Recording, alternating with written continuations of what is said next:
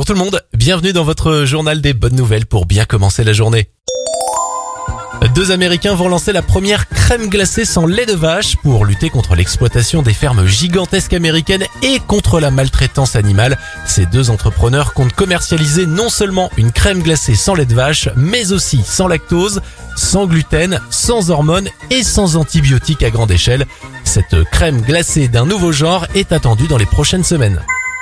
Un hôpital anglais a organisé une visioconférence assez particulière dans le but de faire sourire les malades isolés à cause de l'épidémie du coronavirus. Sept chiens étaient filmés pendant la visioconférence. L'expérience a été une réussite et pourrait être renouvelée prochainement. Enfin, bonne nouvelle pour une mairie en Mayenne qui vient de recevoir la jolie somme d'un million d'euros suite à un héritage. Ce jackpot vient d'un homme qui a décidé de léguer la moitié de sa fortune à la commune de Vège près de Laval en guise de remerciement. L'homme décidément très généreux a légué l'autre moitié de sa fortune à l'association Les Petits Frères des Pauvres.